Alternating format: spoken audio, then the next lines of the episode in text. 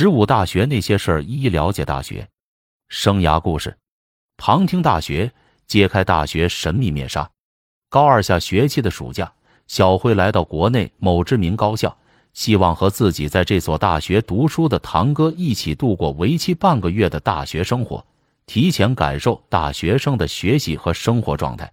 暑假期间，堂哥选修了好几个学院的暑期课程。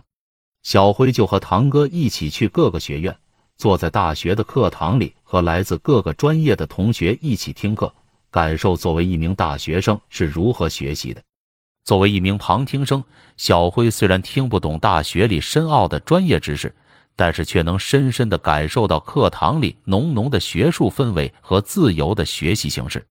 同时，通过听取不同专业的课程。常常可以零距离接触到不同专业的学长和学姐，这时候小辉抓住机会向他们打听这个专业怎么样，学习的知识范围是什么，老师怎么样，有没有实验室等等。不上课的时间，小辉和堂哥一起去图书馆自习。图书馆里丰厚的藏书让小辉惊叹不已，就像徜徉在知识的海洋里一般。每天晚饭前。堂哥会带着小辉去体育馆一起游泳、健身，或是和自己的同学一起打羽毛球。由于堂哥读的是理工科专业，每天晚上还要回到实验室里去做实验或者撰写实验报告。小辉有时会看着堂哥做实验，有时会和实验室里的其他哥哥姐姐聊天，或是听他们聊聊自己的大学生活。两周的时间虽然很短暂。但是通过这种方式，小辉对大学的生活和学习，以及对堂哥所在的大学都有了直观的了解。两周的时间让小辉收获满满，不仅仅是与众不同的体验，更认识了一群优秀的哥哥姐姐。他们来自不同的专业，能为小辉解决很多关于大学的困惑。生涯知识，对于很多人来说，大学的四年时光只有一次，而且几乎是不可复制。不可重来的体验，短短四年可以收获足以影响一生的至宝，丰富的知识，贴心的挚友，志同道合的伙伴，甚至是一生挚爱的事业。但是国内外大学如此众多，我们不可能通过小辉那样的方法一一去了解这些大学。那么，要想重点了解和认识几所大学，需要从哪些方面着手呢？大学的类型，据统计。我国目前已有超过一千五百所全日制普通高校，且按照类和型，我们可以将大学分为两类。首先，按照类来分，这里的类与教育部对学科门类的划分和各个大学涉及的学科门类分配比例相关，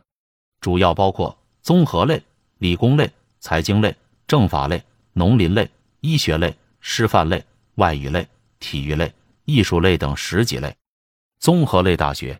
如北京大学、南京大学、复旦大学等，这类大学包含大多数常规的专业学科门类也比较齐全，基本涵盖者文、理、工、管、法、医、农林、经济、教育、艺术等学科门类，办学规模大，科研实力强。理工类大学，如中国科学技术大学、电子科技大学、华东理工大学。合肥工业大学、东北大学等这类大学主要以理科和工科专业为主，比如物理、化学、生物、机械、通讯、电信、化工等。财经类大学，如中央财经大学、上海财经大学、西南财经大学等，他们专业主要以国际贸易、经济学、金融学等为主。政法类大学，如中国政法大学。西南政法大学、华东政法大学、西北政法大学等，是指以法学、政治学为主要学科专业的高等院校。农林类大学，如中国农业大学、南京农业大学、北京林业大学、东北农业大学等，专业以农业和林业为主。此外，还包括生命科学类，如生物科学、生物技术、生物工程等专业。医学类大学。如北京中医药大学、首都医科大学等，专业主要有临床医学、预防医学、口腔医学等。由于近年来很多医科大学被并入了综合性大学里，所以很多实力较强的医学专业都出现在综合性大学，如北京大学、复旦大学、四川大学、上海交通大学等。师范类的院校，如北京师范大学、首都师范大学、华东师范大学等。其中比较有特色的专业会涉及诸多中小学、大学教育设计的科目。外语类院校，如北京外国语大学、上海外国语大学、北京语言大学等，专业设置主要以各个外语语种为主，同时又有与外交、经贸、文化、媒体、教育、旅游会有交叉学科。体育类院校，如北京体育大学、武汉体育学院、上海体育学院等。这类高校以体育事业、教育发展为核心与发展方向，专业设置上以体育教育类、运动训练类、民族传统体育类专业为主，也会有新闻学、体育新闻、应用心理学、运动心理、运动人体科学、公共事业管理、体育管理等体育运动相关专业。艺术类院校，如北京电影学院、中央戏剧学院、上海戏剧学院。中国美术学院等艺术院校比较特殊，在考试时间和考试内容上都是由学校自主决定的。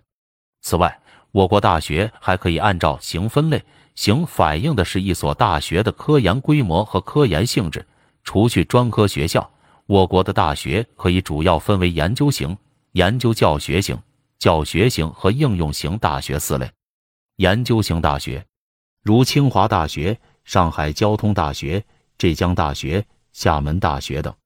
该类型大学主要致力于硕士研究生到博士研究生的教育，所以通常这类大学里会把研究放在首位，在校研究生的数量与本科生数量相当，甚至大大超过本科生。研究教学型大学，如东北师范大学、大连理工大学、中央民族大学等。此类大学一般是研究生教育与本科教育并重，办学层次涵盖博士、硕士和学士。教学型大学，如北京信息科技大学、吉林华侨外国语学院、南京审计大学等等，以招收本科层次的学生为主，拥有学士学位授予权和少量的硕士学位授予权，可招收一定数量的专科生。应用型大学。如四川工程职业技术学院、上海应用技术大学等，该类学校以应用而非科研为办学定位。现阶段一般包括所有的原本科二批次和独立学院录取院校以及专科学校。大学的学科优势，想要了解一所大学的学科优势，可以参考该学校拥有多少国家重点学科，以及这些重点学科涉及该校的哪些专业。国家重点学科。作为国家重点建设和扶持的学科，能够充分体现全国各高校在科研实力、人才培养方面的实力和水平。它由国务院学位委员会对各高校的学术水平、科研成果、师资力量在国内外的地位和声誉突出的学科进行评估。截止到二零零七年，共评选三次，并选出二百八十六个一级学科国家重点学科。六百七十七个二级学科国家重点学科，二百一十七个国家重点培育学科，其中一级学科中国家重点学科下设所有二级学科均为国家重点学科。我们可以通过一所大学所包含的国家重点一级学科或者二级学科的数量来判断一所大学的综合水平。比如，同样是综合类大学，复旦大学有十一个国家重点学科。浙江大学有十四个，而北京大学有十八个。我们还可以通过一所大学重点学科的分布，判断学校在某个具体学科上的优势。比如，想报考法学专业的同学，就可以看看哪些大学的法学专业属于国家重点学科。大学的国内外排名，大学排名是一种更为综合、直观的方法，可以考察一所大学的名望和声誉、科研实力。学术地位等，目前国内几所大学都有从事排名的研究，比如浙江大学、武汉大学、中国人民大学和上海交通大学，并且每一家排行榜都有自身的排名依据和排名特色，例如中国人民大学的中国大学五十强排行榜。此外，二零一五年，腾讯教育和最好大学网联合发布了首版中国最好大学排名。中国最好大学综合排名的结果显示，清华大学和北京大学领跑所有入选综合排名的一百九十二所大学，浙江大学排在第三名，上海交通大学第四名，复旦大学第五名，与紧随其后的中国科学技术大学、南京大学、哈尔滨工业大学、华中科技大学、东南大学一起，共同组成了中国大学的第一集团。推荐理由：世界大学学术排名选择获诺贝尔奖和菲尔兹奖的校友折合数，获诺贝尔奖和菲尔兹奖的教师折合数，各学科领域被引用次数最高的科学家数，在《自然》（Nature） 和《科学》（Science） 上发表论文的折合数。被科学引文索引和社会科学引文索引收录的论文数，上述五项指标得分的失均值等六个指标对世界大学的学术表现进行排名。如果任何一个指标的数据分布呈现明显的异常，则采用常规统计方法对数据进行处理。而其大学排名在全国乃至世界的认可度都是极高的。中国校友网各类排名网址推荐理由。中国校友网是中国专业为校友会组织提供网络服务的网站。研究团队基于中国大学的人才培养、科学研究和社会服务三大职能，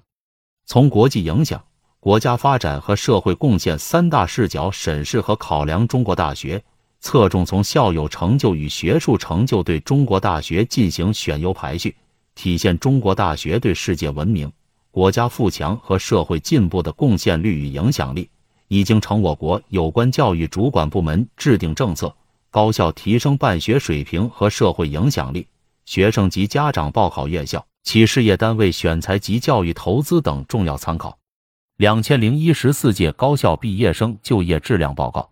网址推荐理由：从网站中可以了解中国近年各大高校毕业生的就业趋势，每个科系。专业对应职位岗位，让更多人了解专业与职业的衔接。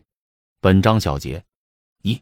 高中的科目，大学的专业与未来的职业之间联系紧密。根据三者之间的对应关系，将其分类归至七个学职群：数学与信息、管理群、数理与科学、技术群、化生与物质、健康群、政事与社会、行政群、人文与美学、设计群。语言与教育、传媒群、艺术、体育与休闲群。二、全面了解专业至关重要。专业的课程设置、培养目标、就业前景、排名、报考条件等，皆是了解专业的重要内容。三、从大学的类型、学校的重点学科、大学排名、就业质量等方面认识大学，为择校做好准备。四、理性看待专业的冷热。学校的排名、大学的地理位置等因素。